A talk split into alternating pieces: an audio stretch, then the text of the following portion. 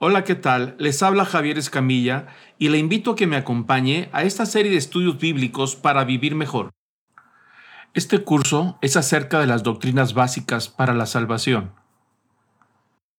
Muy bien, vamos a continuar entonces con el, con el siguiente tema que estamos viendo de doctrinas básicas. Este es el estudio número 3 eh, y vamos a empezar con el tema de la divinidad. Es la primera parte traté de hacerlo en una sola parte, pero es demasiada información, entonces vamos a hacer dos, sesiones para tratar el tema de la divinidad y vamos a empezar viendo algunos de sus atributos. Y digo algunos porque por supuesto es bastante. Empezamos primeramente por la naturaleza de Dios. Hay una doctrina que se llama la doctrina de la incomprensibilidad de Dios. Es decir, es una enseñanza donde Dios no se le puede comprender. Bien lo dijo eh, Ernesto en, la oración, es la base de lo que estamos hablando. Dios no se puede comprender. Ningún ser humano tiene la capacidad para entender a Dios exhaustivamente, es decir, al detalle, en la profundidad solamente tenemos una capacidad limitada. Entonces no podemos nosotros analizar a Dios. Es algo que, como seres humanos tenemos que aceptar. La ciencia no puede analizar a Dios, no puede someterlo a prueba, a teorías, a observación, a síntesis, análisis. Dios escapa por completo a los métodos científicos por precisamente por esa incapacidad que nosotros tenemos de poder entender cómo se mueve Dios en todos sus designos. Así es que existe esa barrera infranqueable que impide un entendimiento completo y exhaustivo de Dios. Somos seres finitos. Dios es un ser infinito. Eso lo tenemos muy claro. Y ahí es donde está el problema, ¿no? ¿Cómo puede algo que es finito comprender a algo infinito, ese es algo que, nosotros luchamos, batallamos, siendo seres finitos, eh, poder entender o comprender la, eh, la, parte infinita de Dios, esa, esa divinidad, esa naturaleza divina, pues es algo que es realmente, es un problema para nosotros, es algo difícil, es una barrera, ¿no? Pero sabemos que lo, finito, es decir, la raza humana, la humanidad, la creación, no puede comprender lo, infinito. Y me refiero a comprender es a tenerlo.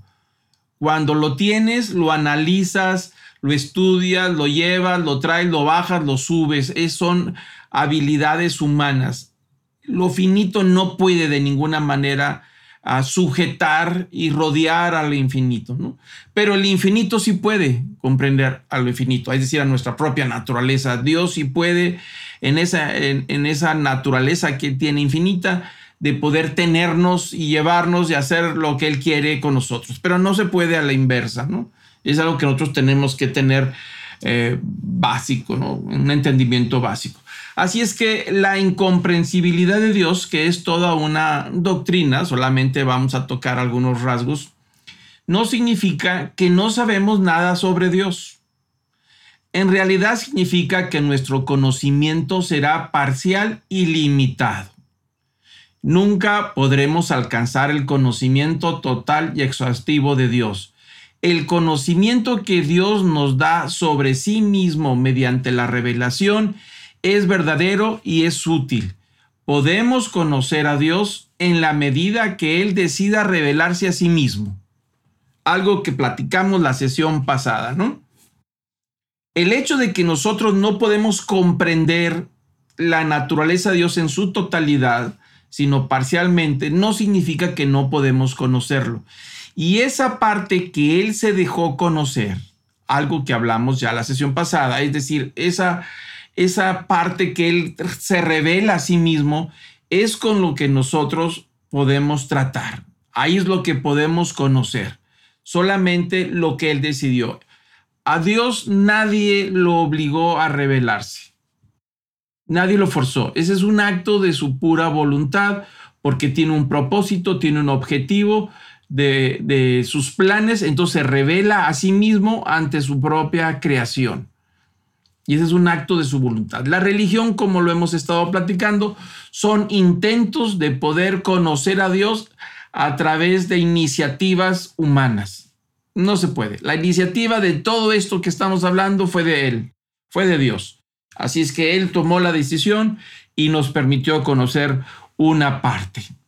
Deuteronomio 29, 29 dice, las cosas secretas pertenecen al Señor nuestro Dios, mas las cosas reveladas nos pertenecen a nosotros y a nuestros hijos para siempre. Así es que ahí está la revelación, como lo hemos comentado, el ejemplo que les he estado dando eh, para poder entender es cómo asomarnos por el ojo de una cerradura para ver qué hay de, de aquel lado de la habitación. Sería eh, un error de nuestra parte hacer un juicio de lo que hay de aquel lado solamente con la parte que estamos observando a través del ojo de de la cerradura.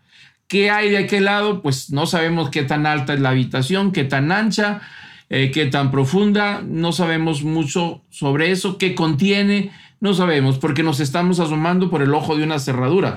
Bueno, ese ojo de la cerradura es solamente lo que Dios se reveló a sí mismo y nos permitió conocer. Con esa información, lo revelado, eso es lo que nos pertenece o lo que Dios nos dio. Y las cosas que no están reveladas, las ocultas, que eso pertenece a Dios. Tratar de meternos a investigar, a tratar de jugar con el poder de Dios, disculpe, tratar de jugar con el poder de Dios que está ahí oculto, es donde raya en la línea de la brujería, la hechicería, la adivinación, cosas que Dios no ha revelado y no ha mostrado. Entonces a veces el ser humano quiere tomar el poder de Dios, el que está más allá, y trata de, modificarlo, usarlo para su beneficio, ¿no? Ahí es donde entra inclusive hasta la cábala judía, que es todo un sistema Ah, esotérico de adivinación, de conocer el poder de Dios y de manipular esa fuerza y esa energía que está escondida y que no ha sido revelada.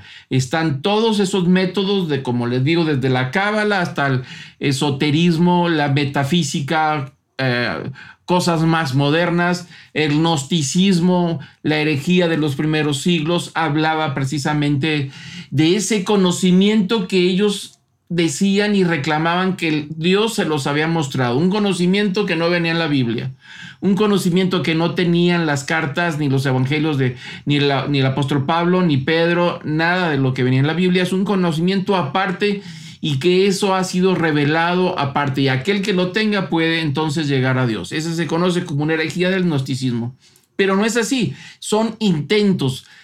Realmente al ser humano nos ha dado muchísima curiosidad por saber más de Dios, más allá de lo que está escrito. A veces nosotros mismos como cristianos nos queremos eh, eh, embarcar en estudios muy concisos, profundos, que alguien nos dice que vamos a comprender la Biblia a otro nivel, mucho más profundo. No es así. Una vez eh, en el curso que dimos sobre interpretación de la Biblia, hablamos sobre los métodos de interpretación y algunos métodos, inclusive los eh, métodos de los grandes rabinistas que tienen cuatro niveles de profundidad de conocimiento, es decir, donde la Biblia no está diciendo lo que dice en el primer plano, sino que hay una información atrás escondida. Bueno, no es así. Ya hemos hablado de la interpretación de la Biblia, lo que dice en primer plano, eso es. Es en forma literal, en forma sencilla, ¿no? Pero siempre hemos querido saber más, siempre queremos. Y, siempre hay personas que nos dicen que saben más, que tienen el verdadero conocimiento, y inclusive se encuentran hasta cursos en internet, en YouTube, que si se suscribe va a conocer eh, cosas que nadie le ha enseñado, que los pastores no saben, que las iglesias no conocen, información que ellos han tenido a través de de métodos antiquísimos para descubrir la verdad y entonces inclusive a veces se usa hasta la Biblia en su numerología y en tratar de entender los significados en el hebreo original, el peso, el valor numérico de cada palabra y entonces descubrir eh, eh, a través de la cábala el poder de Dios y conocer a Dios. Bueno, pues no. Así no es. La doctrina cristiana es que nosotros entendemos y podemos conocer a Dios solamente a través de lo que Él ha revelado. No hay más allá. Habrá intentos, sí, hay muchos intentos. Y hay, muchas cosas allá afuera que claman y reclaman sobre hay más información que ellos tienen, pero eso no es así. Desde la hechicería, como lo acabo de comentar, hasta nuevos métodos de interpretación, inclusive orientales, que hablan de una naturaleza de Dios que los cristianos no conocen. Bueno, nosotros no, no lo vemos así, no lo creemos, la Biblia no lo habla así, por esa razón no lo creemos. Nosotros nos quedamos, como dice la Biblia, solamente con la parte que Dios nos ha revelado. Las cosas secretas pertenecen a Dios. Y no hay que rascarle. Ni hay que andarle buscando eh, cinco pies al gato. No hay. Pero lo que sí Dios nos ha revelado, eso es para nosotros, para nuestra edificación, para nuestro crecimiento espiritual, para nuestra paz, para nuestra tranquilidad, para nuestro futuro, son las cosas reveladas. Entonces, bueno, eso no quiere decir que no se puede conocer a Dios. Por supuesto que sí podemos conocer a Dios, como les digo, en la medida en que Él nos ha revelado. Martín Lutero hizo una referencia ah, interesante ah, sobre estos dos aspectos, sobre lo secreto y lo revelado. Y entonces dijo, una porción del conocimiento divino permanece oculta a nuestros, a nuestros ojos. Trabajemos a la luz de lo que Dios nos ha revelado.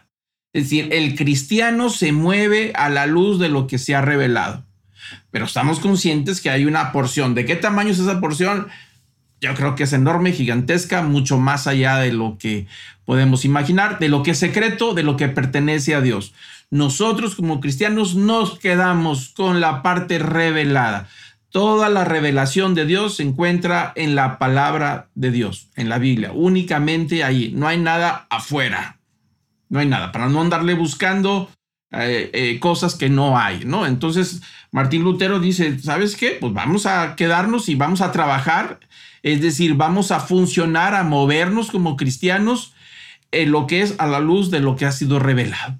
Por esa razón, nosotros tenemos como doctrina básica que la revelación de Dios es la palabra de Dios. Toda la Biblia, toda la revelación y es para nosotros y sobre esa revelación nos movemos. Esa revelación habla de Dios. Lo que sabemos de Dios es por esa revelación que nos ha dado, ¿verdad? Nos queda claro que nosotros no vamos a andar buscando cosas de Dios a través de otro sistema eh, que no está determinado por la misma palabra de Dios. Porque si nosotros rompemos este principio, bueno, pues entonces a quién creerle?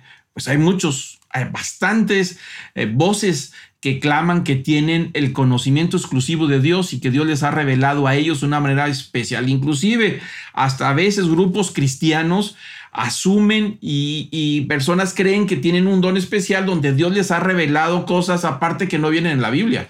Yo una vez escuché a un hombre, un hombre de muchísimos años en el Señor, donde él decía, es que Dios le revela a sus hijos lo que él quiere. Pues sí, pero hay que ver de qué se trata y de qué está hablando y el contexto del pasaje. Puede revelar, sí, pero no puede revelar o no va a revelar más de lo que ha sido revelado a través de Jesucristo, que es la última revelación. Para tener cuidado nosotros con, con toda esta información de la que estamos hablando, ¿no?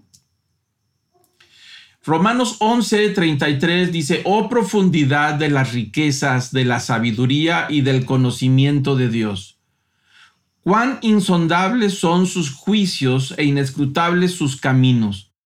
Pues ¿quién ha conocido la mente del Señor? ¿O quién llegó a ser su consejero?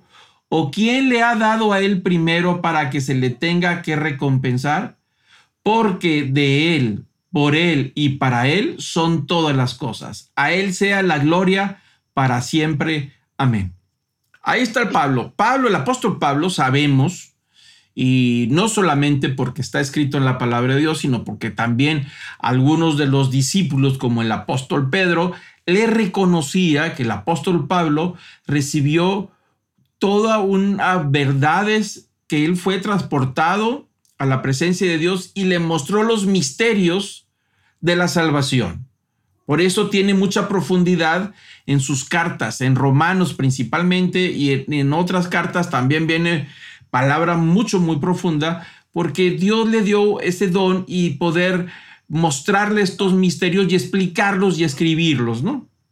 El apóstol Pedro dice, refiriéndose que algunas cosas son difíciles del apóstol Pablo, inclusive de entender. Pero el mismo apóstol Pablo que está diciendo que a él se le reveló los misterios de la salvación, es decir, nada nuevo, solamente algo que Jesús ya había hablado, pero él los empieza a explicar, empieza él mismo a decir, oh profundidad de las riquezas y de la sabiduría y del conocimiento de Dios. El apóstol Pablo fue un estudioso. Estudioso sabemos por la misma palabra de Dios que él fue fariseo de fariseos, de los primeros lugares que tenía. También sabemos que vivió en Tarso, nació en Tarso. En Tarso había una de las principales universidades de aquellos tiempos. Venía de una muy buena familia y sabemos que seguramente estudió ahí en Tarso. Hablaba griego, hablaba el arameo, no sabemos si hablaba otras lenguas, seguramente el hebreo. Eh, todo eso era parte y conocía la filosofía, conocía muchísimas cosas. Entonces estamos hablando de un hombre muy preparado y muy educado que él mismo dice que la sabiduría y la riqueza de Dios son muy profundas. El conocimiento de Dios es muy profundo. Alguien dijo por ahí acerca de la revelación de Dios, que es la palabra de Dios. Dice que es como el mar dice, donde los nuevos o los pequeños pueden bañarse en las orillas, meter los pies sin temor a ahogarse y donde la gente muy experimentada puede llegar a profundizar sin tocar el fondo de las escrituras. Ahí hay mucha profundidad en las escrituras, ciertamente, sí está. Y no estamos hablando de niveles profundos de interpretación como la cábala, estamos hablando de la, de la revelación que está ahí en primer plano, como lo que acaba de decir el apóstol Pablo, profundidad de la riqueza, de la sabiduría del conocimiento de Dios. Y entonces cuando él habla de esa profundidad hasta donde la mente de él ha llegado, dice, cuán insondables son sus juicios e inescrutables sus caminos él reconoce que más allá de cierto límite, ningún ser humano puede hacer nada con lo que está más allá de lo que Dios nos ha revelado. Y eso es muy difícil, nadie, nadie puede profundizar en los juicios de Dios, es decir, por qué Dios hace las cosas como las hace, por qué opera de esa manera, por qué el misterio escondido a los profetas de que su hijo nacería y moriría en la cruz para después resucitar. ¿Por qué el plan fue así?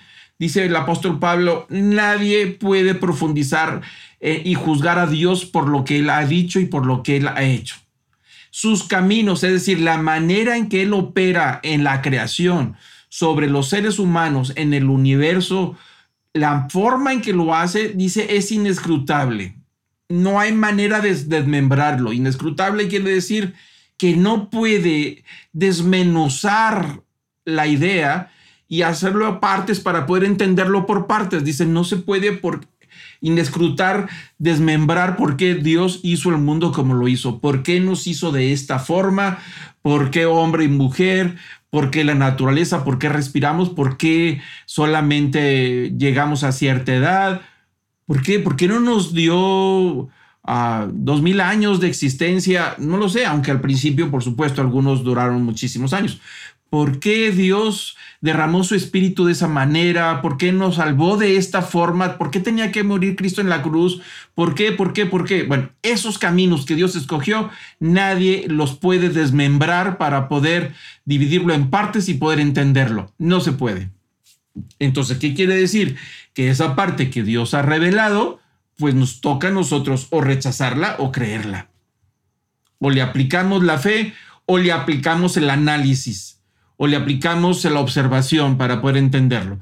Por el camino de la observación y el análisis es imposible desmembrar y hacer partes por esas ideas o esa, esa obra de Dios. Así es que agarramos y tomamos el camino de la fe. Esa es la manera. Por eso dice el apóstol Pablo que no se puede. Y el versículo 34 dice, entonces, ¿quién ha conocido su mente? Es decir, ¿quién sabe cómo piensa Dios en todo? Pues no se puede. No hay manera. ¿Quién le ha dado consejo? Es decir, cuando hablamos de consejeros, estamos hablando de personas sabias que orientan al rey y que le dicen qué es lo que debe de decir. El rey es la máxima autoridad y él nació siendo rey. No tiene que ser muy sabio. Algunos son sabios, pero otros no. Otros no son muy letrados. Inclusive muchos reyes en la historia ni siquiera sabían leer, pero tenían sus sabios ahí, mucho más inteligente que ellos y mucho más documentados y lo orientaban a tomar decisiones. Bueno, dice que en el caso de Dios no hay nadie encima de él que lo esté orientando y que le diga cómo hacer las cosas para que no se equivoque. Nadie le puede dar consejo. ¿Quién llegó a ser su consejero? ¿Quién le ha dado el primero? perdón, ¿a quién le ha dado a, eh, a él primero para que se le tenga por qué recompensar? Es decir, ¿quién es el que lo va a premiar? Nada, porque de él, por él y para Él son todas las cosas. Es decir, todo le pertenece, le pertenecemos, aun si estamos de acuerdo con Él o no estamos de acuerdo. Aun si le creemos o no le creemos, le pertenecemos.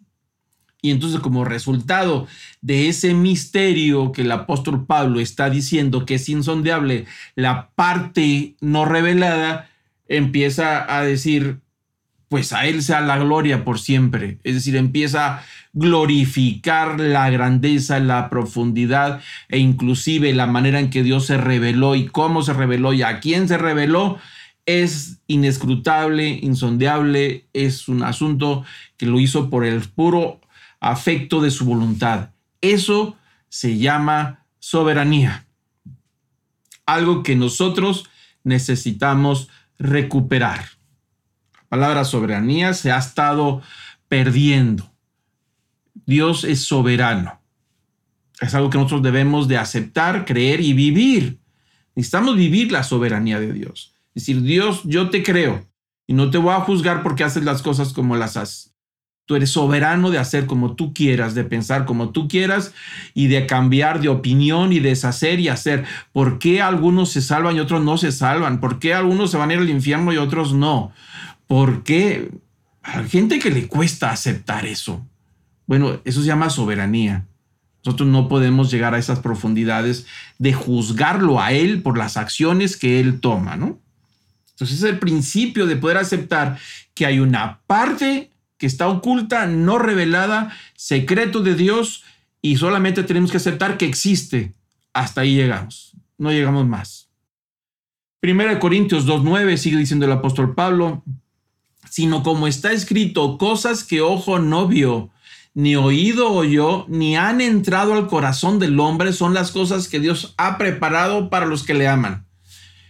Este versículo no está hablando de la totalidad de lo secreto de Dios, de lo no revelado. Solamente habla de una parte de lo secreto de Dios que ha preparado para los salvos, los que confiaron en Cristo pero aún esa parte está de aquel lado, está dentro de lo secreto. Y entonces dice el apóstol Pablo que nadie, ni siquiera ningún ser humano, le ha pasado por su mente, por su corazón, el tener la más mínima idea, el mínimo sosesgo de idea de lo que hay de aquel lado preparado para, para nosotros, los redimidos en Cristo. No sabemos. A veces pintan ahí el paraíso de una manera... Ah, muy, muy, ¿cómo podré decir?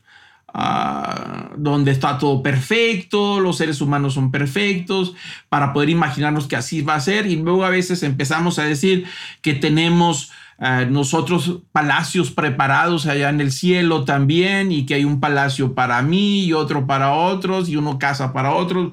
La realidad es que no lo sabemos. No sabemos cómo es de aquel lado ni no hay nada escrito de qué es lo que hay de aquel lado. Lo único que sabemos es que ahí está Dios mismo Jesucristo esperándonos y vamos a estar con Él. Y eso va a cambiar las cosas. Así es que es algo totalmente inesperado y no podemos caer en el error de imaginarnos ni siquiera cómo son las cosas que Dios ha preparado para nosotros. Entramos a los atributos de Dios. La manera de conocer a Dios de lo que ha sido revelado, de todo el paquete de la revelación de Dios, una parte habla de sí mismo. Otra parte habla de nosotros. Otra parte habla de la salvación, la creación. Hay diferentes partes en su revelación y ahí donde vamos a ir conociendo a Dios por su creación. Pero la parte que hablamos de su naturaleza se le llaman atributos. Es algo que nosotros debemos de conocer. El conocimiento de Dios es lo que moldea lo que pensamos cómo sentimos, cómo actuamos y cómo interpretamos nuestra vida y nuestro mundo. Fíjese lo importante que acabo de, de leer esta sentencia. Es decir, la manera o la relación que yo tengo con Dios está basado sobre el conocimiento que tengo de Dios.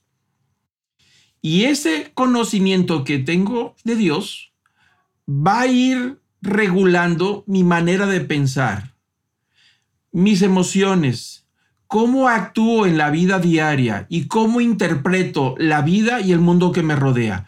Es decir, cuando el cristiano, cuando la persona ha sido redimida y se le ha dado una nueva vida en Cristo, que Cristo le ha dado, le ha perdonado los pecados, ahora es una nueva creación, una nueva mente, un nuevo vestido, un nuevo hombre, una nueva mujer, todo lo que le rodea empieza a ser interpretado en referencia a la persona de Jesús y a la revelación que Dios ha tenido para con nosotros. Esa es la medida para nosotros de poder evaluar todo lo que sentimos, lo que vivimos, nuestra persona, el trabajo, el entretenimiento, nuestro cuerpo, el mundo que nos rodea, la familia, todo. Ahora tiene una nueva referencia. Antes de conocerle, teníamos como referencia los valores de este mundo, como nos han impuesto y cómo crecimos y decíamos lo que era importante y lo que no es importante, lo que es y lo que no es, lo que debemos de creer y lo que no debemos de creer. Otros hicieron esa referencia y nosotros la adaptamos o la rechazamos y crecimos en un mundo donde la mayoría lo piensa así, pero una vez que llegamos a los pies de Cristo hay toda una revolución de pensamiento por esa razón, el ir conociendo a Dios revoluciona nuestra manera de pensar, revoluciona nuestras emociones y es toda una revolución en la manera en que vivimos. Por eso siempre hemos entendido que si la persona no hay una revolución en sus actos, en sus cambios, en su manera de vivir, no conoce a Dios. Sabe de Dios, pero no lo conoce en esa manera personal. Porque el conocerle su, naturaleza, de lo que nos ha revelado, el, poder entender esas partes tiene que forzosamente llevarlo a una transformación. Porque a partir de entender toda esta parte que Él nos ha revelado, entonces interpretamos totalmente el mundo que nos rodea. Por esa razón es de suma importancia entender esto que vamos a hablar. Ahí está, yo espero que tomen nota pero porque debemos de comprender esos atributos de Dios, porque eso nos va a llevar a una mejor vida cristiana y una mejor manera de vivir aquí, en la manera en que interpretamos todo.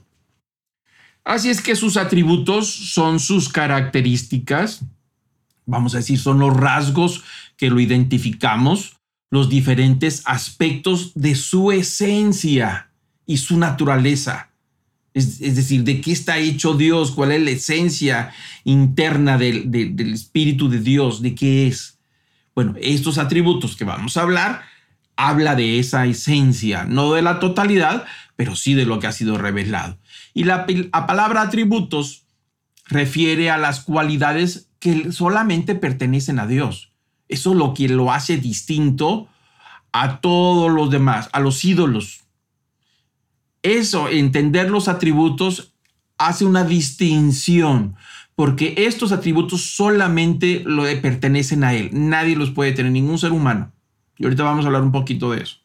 Ni siquiera un espíritu creado por Dios tiene estos atributos. Así es que solamente describe las cualidades que le pertenecen a Dios. Es una característica del carácter y la naturaleza de Dios, del ser Dios en sí mismo. Es quien es Dios y qué es Dios. Los atributos de Dios se refieren al carácter divino, a su naturaleza divina. Son las perfecciones de Dios y como lo acabo de decir, es la misma esencia de Dios. Entonces, bueno, la esencia, la naturaleza de Dios tiene estos atributos que son naturales. Cuando escribo naturales, no me estoy refiriendo a una naturaleza de la creación, me estoy refiriendo a la naturaleza de su divinidad. Si quiere completar la palabra en sus notas, los atributos sobre la naturaleza de su divinidad. Eso sería la frase más completa, ¿no? Esos atributos. Y bueno, estos atributos que son exclusivos, estamos hablando de la omnipresencia de Dios, la omnisciencia, la omnipotencia, la trascendencia, la eternidad, es inmutable, es santo y perfecto, y es trino y es uno. Hay más, por supuesto que hay más, pero estos son los más básicos. Y de esos vamos a hablar hoy una parte. La otra parte hablaremos la próxima sesión. Pero también Dios tiene atributos morales. No es que hablen de su naturaleza divina, pero hablan de su persona. Y estos atributos que son de Dios también son comunicables, es decir, se transmite. Y Dios los ha transmitido. Estos atributos podemos hablar, Dios es justicia o Dios es justo. Es un atributo de Dios. Dios es amor. Dios es verdad. Dios es sabiduría. Dios es santo. Esos son atributos morales. Y estos atributos que son de Dios, los transmite a nosotros en esta nueva naturaleza. Es decir, al momento en que nacemos de nuevo, entonces nacemos ahora en la, en la, nueva creación y estos atributos morales de Dios se transmiten a nosotros. Por esa razón, el cristiano debe de ser justo, debe de practicar el amor, como lo dice el apóstol Pablo, debe de ser veraz, es decir, vivir en la verdad, y por supuesto debe ser sabio y debe de ser santo. Esos son atributos de Dios que son parte de la vida cristiana de todos nosotros. De eso vamos a hablar también la próxima sesión. ¿Por qué? Porque esos son los rasgos. Al momento en que, que el hombre pecó, cayó toda la naturaleza y el pecado empezó a dominar la naturaleza humana. Nosotros tenemos una naturaleza de pecado. La naturaleza de Dios es divina con todos sus atributos. Nosotros tenemos una naturaleza pecadora, de pecado, corruptible, por causa de toda esa contaminación que siempre hemos hablado. Pero al momento en que Dios manda a su Hijo a morir en la cruz para rescatarnos, que le aplicamos la fe de la que hemos hablado, entonces Jesús nos hace una nueva creación. Y como resultado de esa nueva creación es un nuevo hombre, una nueva mujer, y ahora empieza a tomar de la justicia de Dios, porque Dios es justo, nosotros ahora debemos ser justos hacia los demás. No importa si lo merecen o no lo merecen, debemos ser justos. Pero porque Dios es amor y ha nacido en nosotros, es decir, hemos nacido de nuevo más bien nosotros, y entonces somos templo del Espíritu Santo, por eso nosotros debemos de practicar el amor. Nosotros no somos amor, pero practicamos el amor hacia los demás.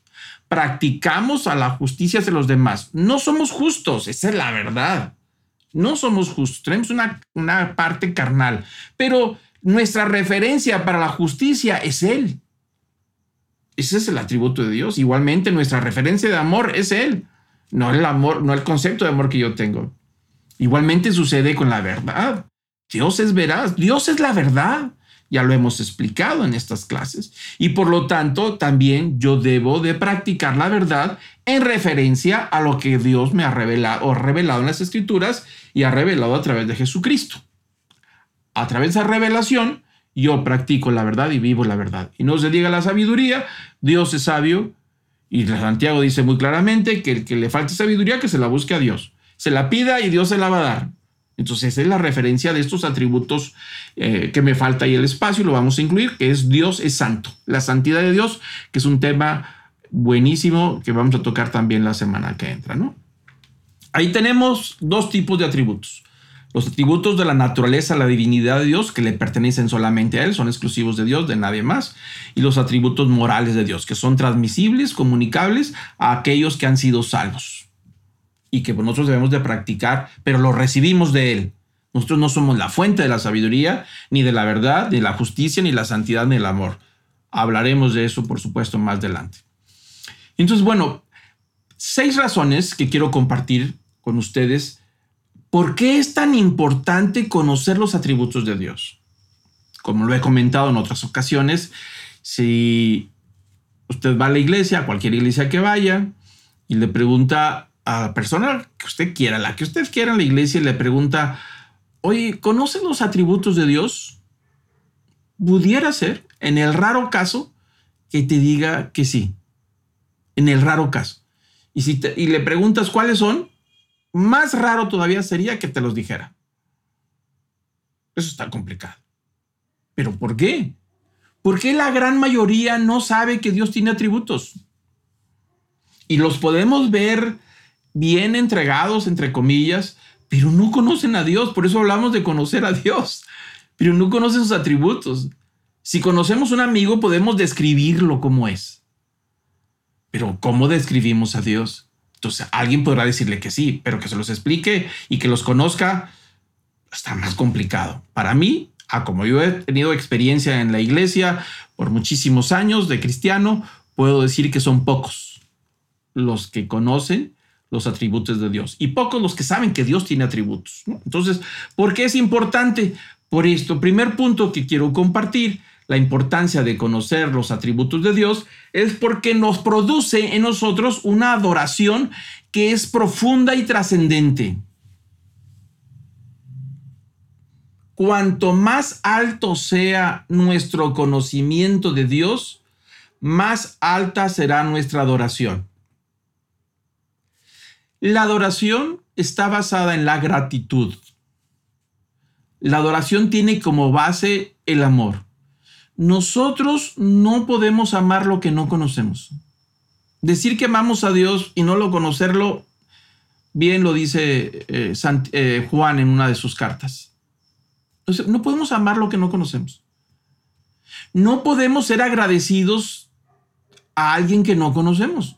¿Cómo le damos las gracias si no lo conozco?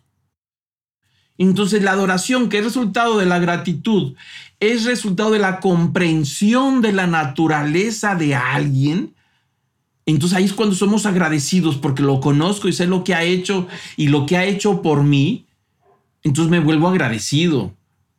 Solamente por gratitud de lo que ha hecho esa persona por mí, de cómo me ha ayudado, cómo me ha bendecido. Entonces la gratitud es el aspecto natural que sale naturalmente de la persona que sabe lo que han hecho por él y quién lo ha hecho. Bueno, la adoración a Dios trasciende y se profundiza entre más alto sea nuestro nivel de conocimiento de Dios. Desafortunadamente, y digo otra vez, y yo quiero que me disculpe si constantemente hago referencia a nuestra manera de vivir como cristianos en nuestros días. ¿Por qué? Porque es donde hay más distorsión. Y digo desafortunadamente porque porque hemos llegado a pensar que una buena adoración es aquella que se da en una iglesia donde tienen excelentes músicos y excelentes cantantes y excelentes cantos muy bonitos. Cuando se dan esa, esa lista, eh, que hace una lista hermosa de cantos que, son hermosos y una excelente voz y excelente acompañamiento musical, nuestra persona, nuestras emociones se disparan y decimos que tuvimos una buena adoración. Bueno, es un error. Gracias a Dios por los músicos y gracias a Dios por todos los que cantan bien. ¿Por qué digo gracias a Dios? Porque cuando estamos en la adoración, lo menos que queremos es un estorbo. Un mal músico se convierte en un estorbo para la adoración. Un mal cantante que tenga una voz no educada también es un estorbo. Y algunos de ellos se convierten hasta en guías y directores cuando tienen una voz y el manejo de la situación para guiarnos a nosotros a la presencia de Dios. Algunos nos dirigen, no solamente por su voz, pero el espíritu de la persona y su corazón de adorador combinado con la voz y una buena música, claro, es el espíritu del adorador, adorador el que nos lleva a la presencia de Dios. Pero al final de cuentas, lo que hace que lleguemos a la presencia de Dios es el conocimiento de Dios. Por esa razón necesitamos conocer sus atributos para poder soltar nuestras manos en gratitud y contemplar la hermosura del Señor con toda su grandeza, ¿no? El punto número dos es La humilde forma de vivir, comprender los atributos de Dios, nos lleva a la humildad. A medida que profundizamos nuestro conocimiento de Dios, crece nuestra humildad ante su majestad. ¿Por qué razón? Por una razón muy simple, porque nos medimos con Él. Él es la referencia. Si yo tengo un diosito, y diosito por aquí, diosito por allá, y es muy chiquito, entonces mi referencia es muy pequeña. Entonces es muy, es muy probable que yo no sea muy humilde. Sobre todo si yo lo visto, ¿no? Si a mi diosito yo lo visto, lo cargo, lo alimento, lo llevo, le pongo una capilla, le construyo un templo y lo hago de materiales preciosos y finos, yo lo hice a él. Entonces yo estoy encima de él. Y si se porta mal, lo pongo de cabeza. Entonces mi manera de vivir va a ser altanera, eh, de mucha presunción y no tengo por qué vivir en humildad delante de Él. Pero al conocer cómo es el Dios que me ha rescatado y me ha dado una vida nueva, me lleva inequívocamente a la humildad. Ayer comentaba un mensaje ahí con la iglesia donde estuve compartiendo que la razón por la que nosotros Ah, llegamos con la cabeza al suelo cuando llegamos a los pies de Cristo es porque nos estamos rindiendo totalmente a Él. Por siglos se hizo, los primeros siglos, los cristianos en la adoración se ponían de rodillas y su cabeza en el suelo. Era una humillación total. Ahí están mis argumentos, mis pensamientos, los pongo delante de ti. ¿Por qué? Porque comprendía la grandeza de la divinidad con toda la verdad y sabían lo que Cristo había hecho y no había más que gratitud y me rindo. Me rindo significa aquí estoy, con las manos en el suelo y la cabeza en el suelo. Estoy delante de ti. Pero nunca llegaremos a eso si no conocemos a este Dios, al Dios que nos ha rescatado, sus atributos. No llegaremos a eso. Siempre seremos altaneros y hasta podemos hasta castigarlo y podemos darle la espalda. Si tú no me cumples lo que yo te di, te di, ya no te voy a dar diezmos. Yo ya no voy a dar nada a la iglesia, ni voy a ir a la iglesia, así que te voy a castigar hasta que no me cumplas error. Entonces, ¿qué dice Isaías 6.5? Entonces dice, dice el profeta Isaías, en una revelación en que Dios le mostró al principio de su ministerio, le mostró la majestad de Dios. En esa visión le permitió abrir los cielos y ver lo que había de aquel lado, de lo que hablábamos ahorita, de la parte secreta.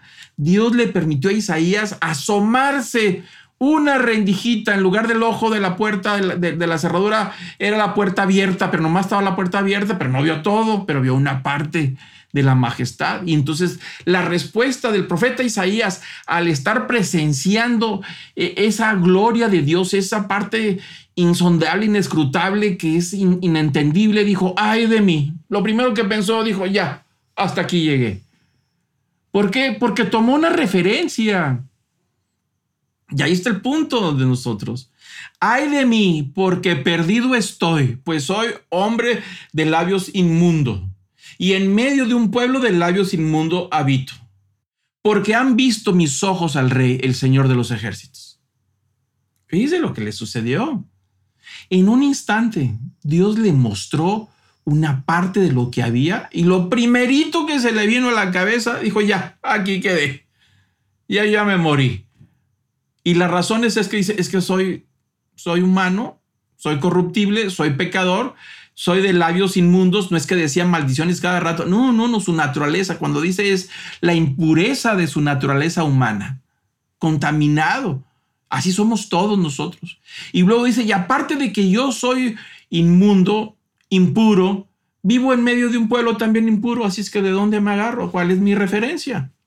Sobre la bondad he visto la gloria de Dios y al contemplar la pureza de Dios, al contemplar la santidad de Dios, al contemplar la esencia de Dios, al menos en parte, el primer paso que hizo es irse a la humildad hasta abajo y decir, no soy nada, no merezco nada, ¿quién soy yo para haber visto esto? ¿Y quiénes somos nosotros para que te hayas fijado en nosotros y hayas mandado en tu Hijo? No lo entendemos. Después de ver esto, ¿quiénes somos? ¿Por qué? Si aparte de que somos pecadores, inmundos, mentirosos y con toda la carnalidad que tenemos, ¿qué viste en nosotros por lo que tú eres, el haber tomado forma humana, como dice Pablo, se despojó de sí mismo y tomó forma humana. Y después de forma humana, en condición de siervo, es decir, condición de esclavo, y murió en la cruz injustamente como un ladrón. Pero ¿cómo, hombre? Si es el Dios de los ejércitos, el creador de todo. Venía de allá, tomó forma, se encarnó. Esa parte de lo secreto de Dios, de lo que no conocía, que estaba de aquel lado, vino y se encarnó y tomó forma humana y habitó entre nosotros, dice el Evangelio de Juan, capítulo 1. Y dice Juan, y vimos su gloria, lleno de gracia de Dios. Una gloria como del unigénito de Dios, llena de gracia y de amor el testimonio de los que vieron a Jesús, es decir, ese poder de Dios, esa divinidad misma tomando forma humana, ahí se encarnó y vimos la gloria de Él. Por eso hablábamos de un nuevo tabernáculo, que es otro tema.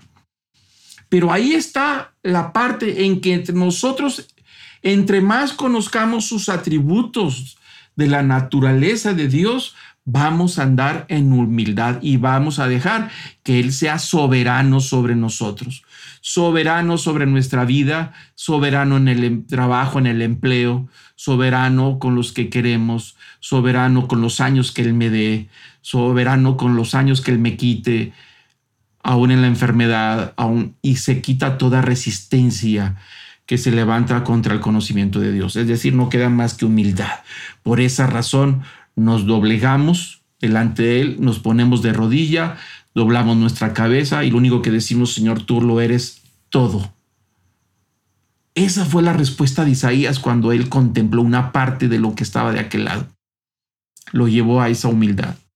Por eso es importante que los cristianos conozcamos los atributos de Dios. Primera de Corintios 15, 10 dice, dice el apóstol Pablo, soy lo que soy por la gracia de Dios. Ahí está la humildad de él.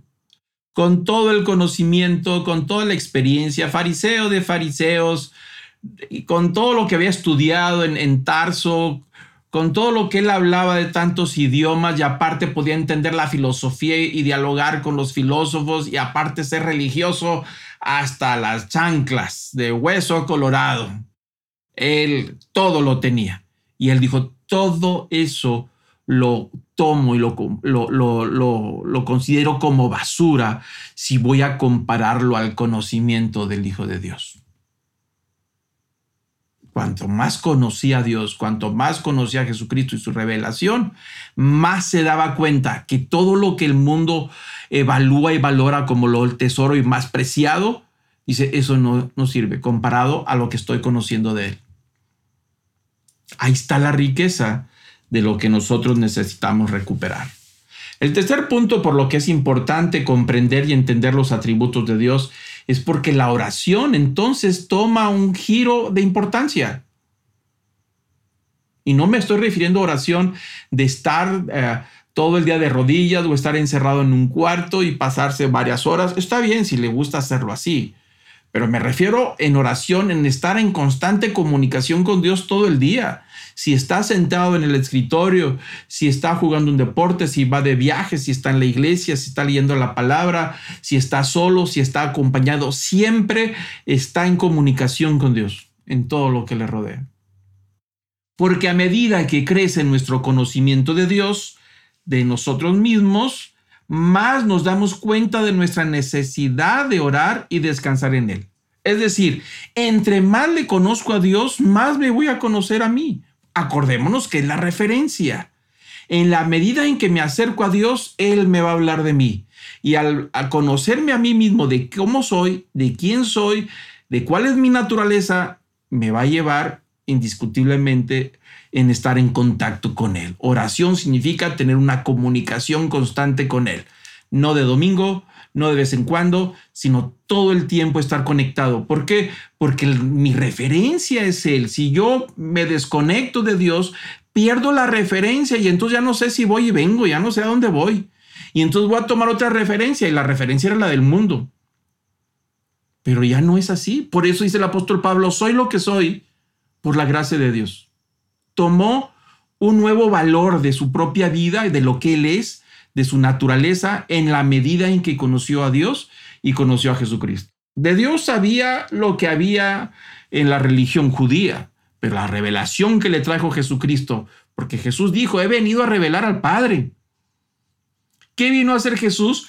A revelarnos una parte de lo que estaba de aquel lado que no se conocía en el Antiguo Testamento, en los tiempos de los profetas, de Abraham y de, de Moisés, de todos ellos, no lo sabía, pero Jesús vino directamente de él y entonces nos reveló cosas que había de aquel lado. Por eso el apóstol Pablo dice, ahora sí ya sé quién soy.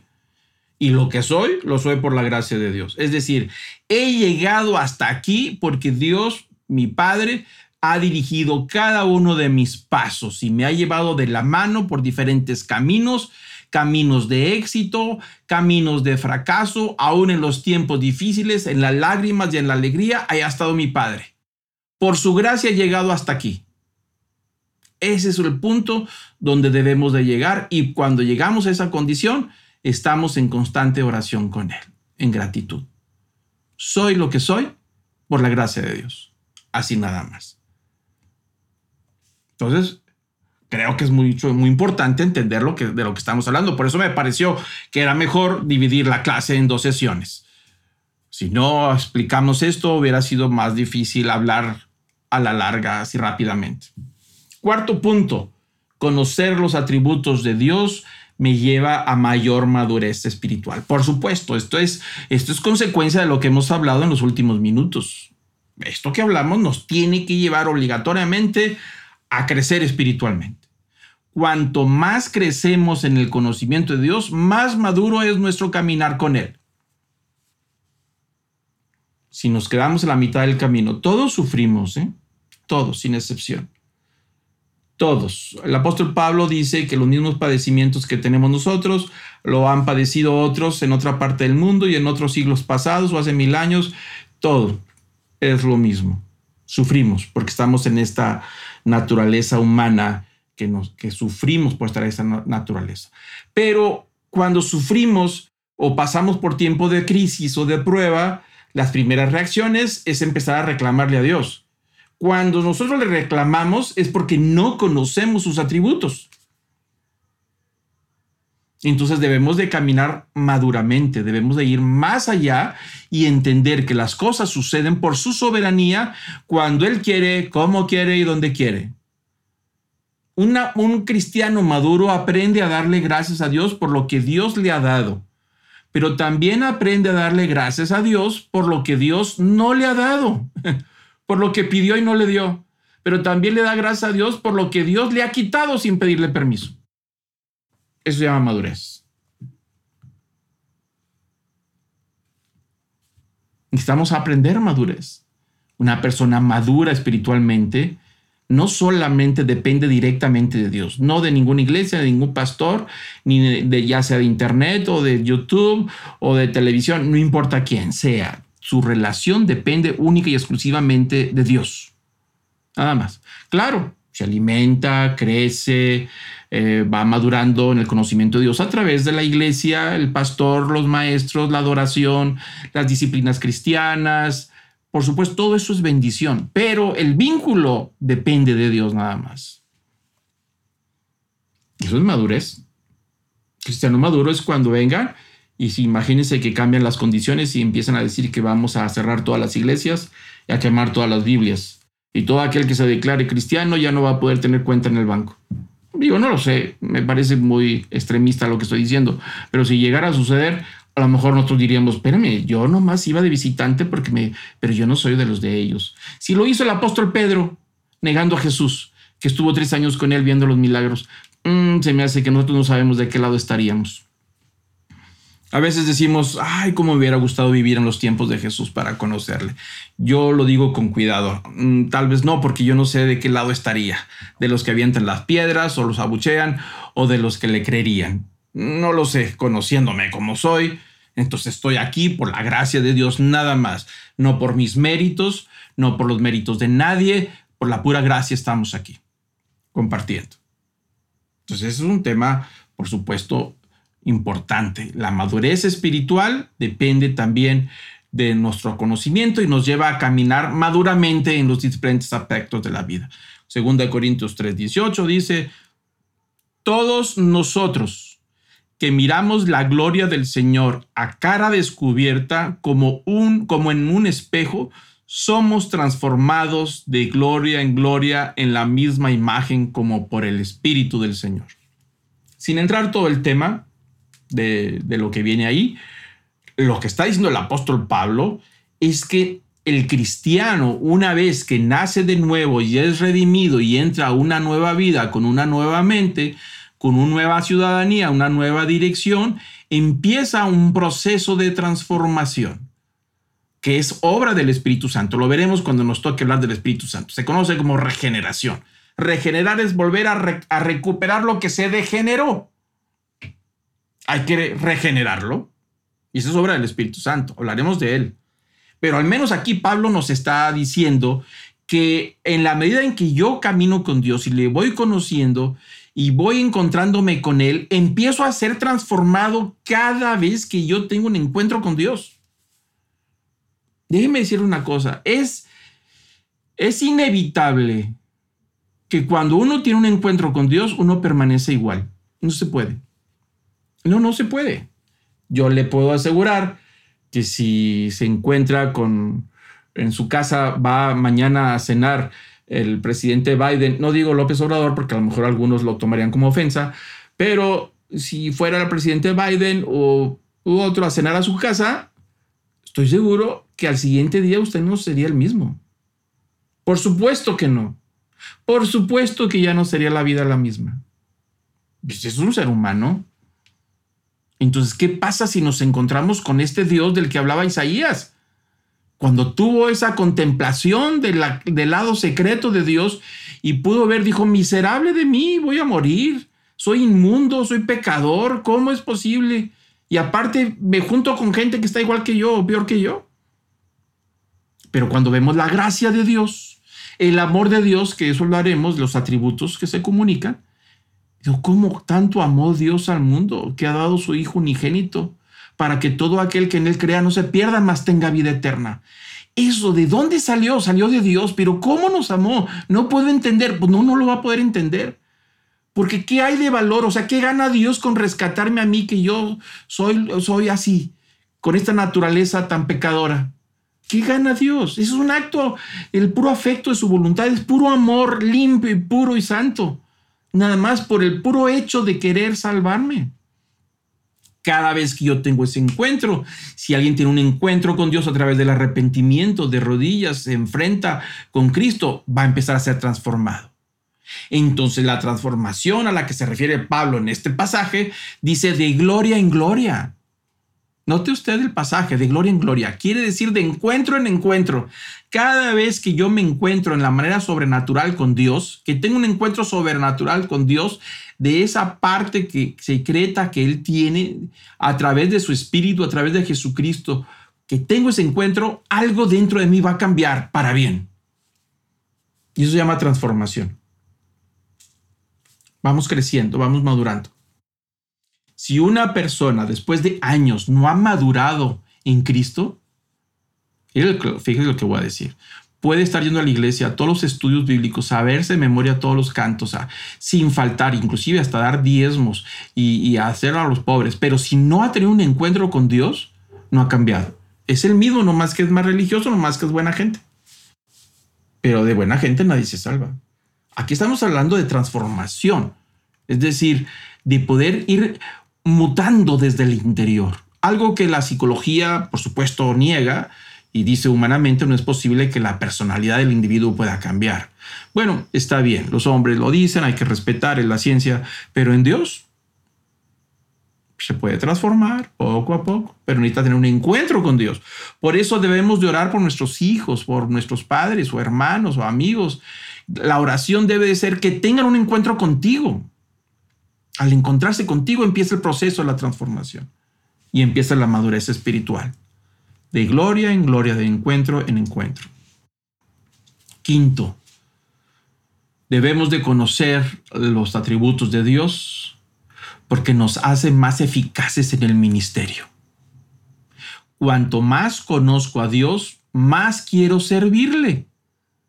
Más quiero contarles a otros sobre Dios. Es decir, mi eficacia, mi eficiencia, mi calidad de servicio al Señor va a depender de cuánto le conozco. ¿Por qué razón? Porque Él es el jefe.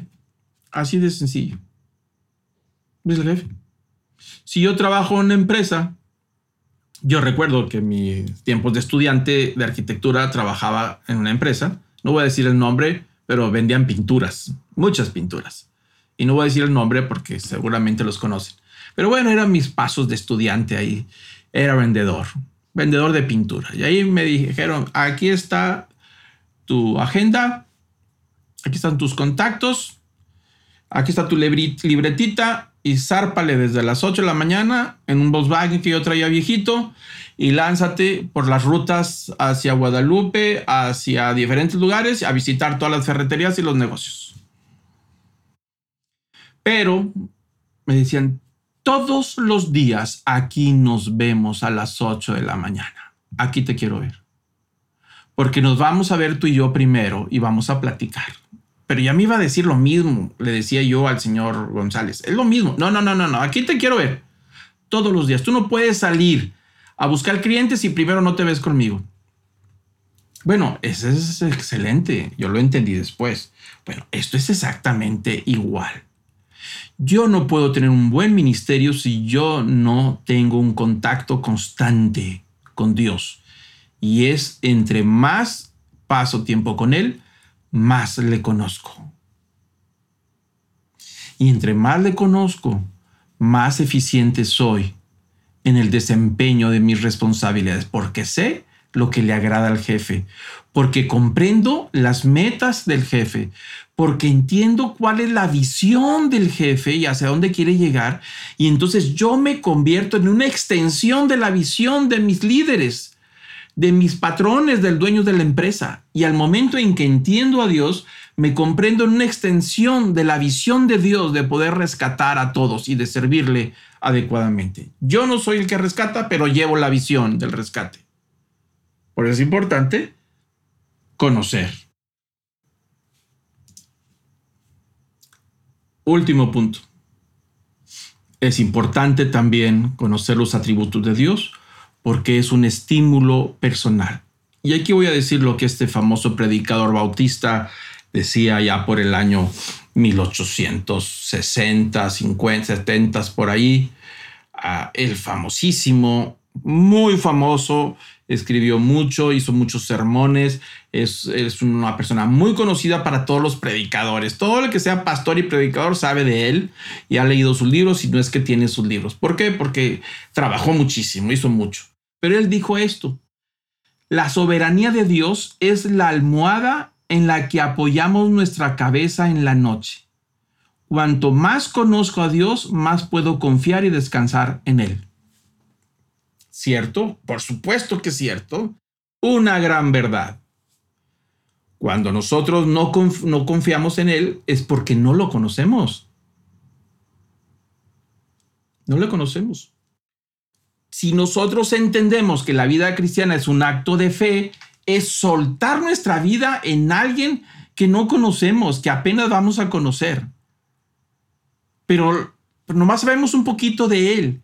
Y sobre ese poquito tenemos que cimentar nuestro presente, el pasado y el futuro, nuestros planes, nuestros proyectos, todo, nuestros fracasos, todo tiene que estar descansando ahora en Él, en su soberanía, en cómo va a manejar el futuro de mi vida con los que me rodean. Pero si yo no lo conozco, pues entonces yo no puedo entregar mi vida a Dios. No, ¿cómo voy a confiar en Él si no lo conozco? No sé. ¿Cómo voy a descansar si no sé de lo que es capaz? Si no conozco su amor. ¿Cómo voy a descansar si no conozco su misericordia? ¿Cómo me voy a dejar guiar por Él en paz, aunque no entienda lo que me está sucediendo? Cuando llego a comprender, eh, tu vara y tu callado me infunden aliento. Aunque ande en valle de sombra de muerte. Todos hemos pasado en valle de sombra de muerte. Todos pasamos por crisis. Todos pasamos por soledad. Por a veces ni nos entendemos a nosotros mismos y no encontramos rincón donde descansar. Necesitamos ir a confiar en Él y descansar en Él. Pero ¿cómo vamos a, a descansar si no sabemos que aunque ande en valle de sombra de muerte, Él estará con nosotros? No conocemos sus promesas, no conocemos sus planes, no sabemos lo que Él nos dice cuando estemos en esa situación. No sabemos. ¿Cómo voy a descansar? Cuando se nos viene la bolsa de las inversiones hacia abajo, las crisis monetarias, los proyectos, las pandemias que, que menguó y diezmó muchísimos negocios. ¿Cómo puedo descansar y decir, Señor, yo sé que aunque pierda todo, tú vas a abrir un camino nuevo donde pienso que no hay? Porque confío en tu misericordia, confío en tu amor. Se podrá perder todo, pero no se va a perder la vida. Es la verdad, por eso es importante conocer todos estos temas. Creo que es conveniente que terminemos aquí. No terminé la primera parte. La semana que entra vamos a ver los atributos de Dios. Había dividido la sesión en ver los atributos de Dios hoy, los de su naturaleza divina, y ver los atributos morales de Dios, los que se comunican hacia nosotros, que Él espera de nosotros. Y los había dejado para la próxima sesión. No va a ser así me llevé más tiempo de, lo planeado, pero creo que fue de Dios el poder comprender como introducción a los atributos de Dios, por qué, cómo es. Y entonces ahora sí, los vamos a estudiar la próxima semana y poder comprenderlos y entenderlos, estudiarlos. Yo les recomiendo que la próxima semana tomen notas de esos atributos y entonces poder estudiarlos de uno por uno y al menos saberlos de memoria. Y les voy a decir por qué. Cuando lleguemos a estudiar la próxima semana, vamos a entender por qué. Ya vimos seis puntos, pero vamos a ver todavía más. Al ir estudiando cada uno de esos seis atributos, vamos a comprender más. Entonces yo quiero terminar ahorita, no quiero adelantarme, prefiero mejor terminar en este momento. Y yo voy a pedir a todos que inclinemos nuestro rostro y cerremos nuestros ojos. Padre Santo, Señor, en estos momentos... Uh, nos inclinamos delante de ti. Nos rendimos, Señor, delante de ti. Nos sujetamos a tus pensamientos, nos sujetamos a tu persona, nos sujetamos a tus planes y te reconocemos como el único Dios omnipotente, soberano Rey. No hay nadie detrás de ti no hay nadie por encima de ti. Nadie te puede dar consejo. ¿Quién puede comprender tus ideas, tus planes y proyectos?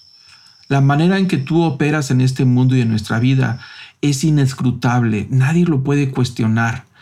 Nadie te puede juzgar. Se llama soberanía y lo único que nos queda es agradecerte. Te reconocemos como nuestro Señor soberano y sometemos nuestra vida a ti. Y sabemos que tienes planes, planes para nosotros. Y mandaste a tu Hijo para a pesar, a pesar de lo que somos, de morir en la cruz y poder darnos una vida nueva.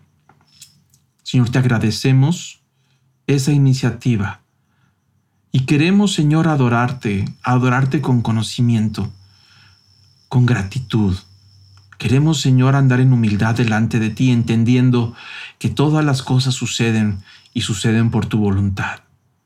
Y aun aquellas cosas que esperamos que sucedan y no suceden, te damos gracias.